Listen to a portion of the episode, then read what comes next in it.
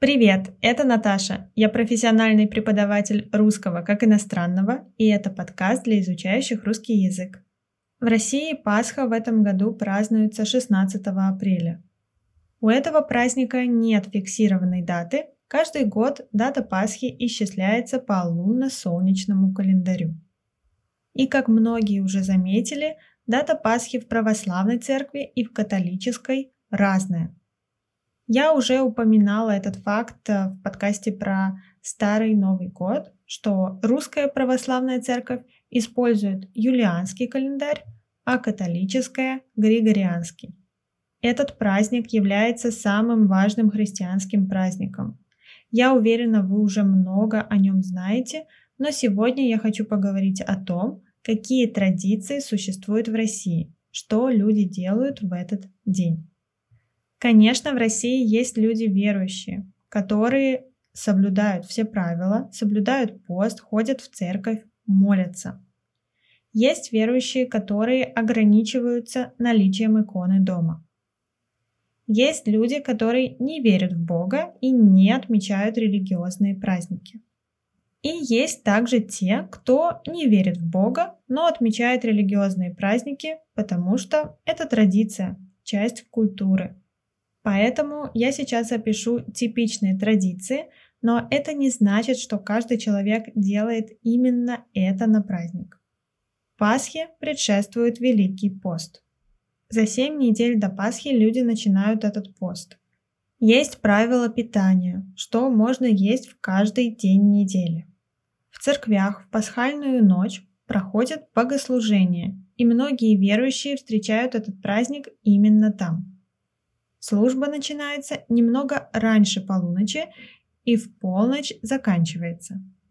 Священник заканчивает службу словами «Христос воскресе».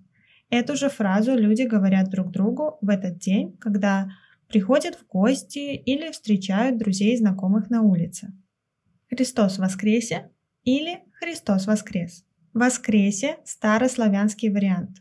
Напомню, что в церкви используется не современный русский язык, а церковнославянский.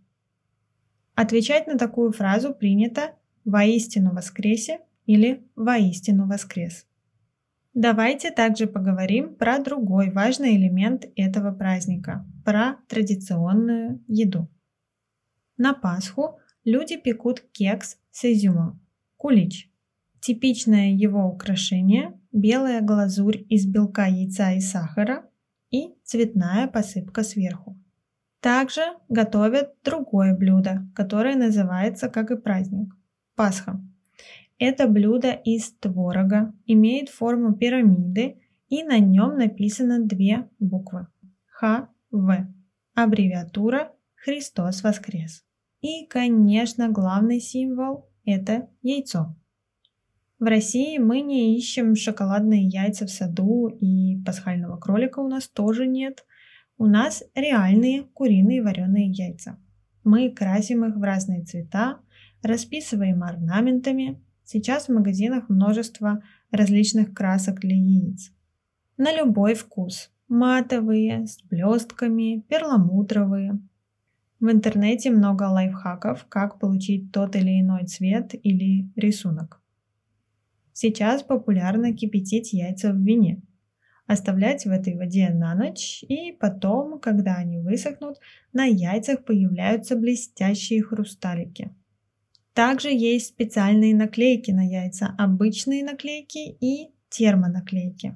В субботу или воскресенье в церкви можно осветить куличи и яйца. То есть все продукты складываются в корзину или коробку и приносятся в церковь где священник будет зачитывать молитву перед ними. Это не обязательный элемент, но часть традиции. Так человек благодарит Бога за все, что у него есть. Если у вас не было времени, чтобы испечь кулич, его можно купить в пекарне или в обычном супермаркете. Ну а если вам очень хочется кулич, который осветили в церкви, вы даже можете купить такой кулич обычно в магазинах при церкви. Это все на сегодня. Спасибо, что прослушали этот подкаст до конца.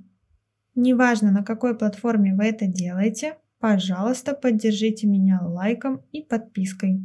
Также, если вы хотите получать скрипт к каждому подкасту, предлагаю присоединиться к моему сообществу на Patreon. Спасибо всем, кто уже присоединился. Услышимся. Пока-пока.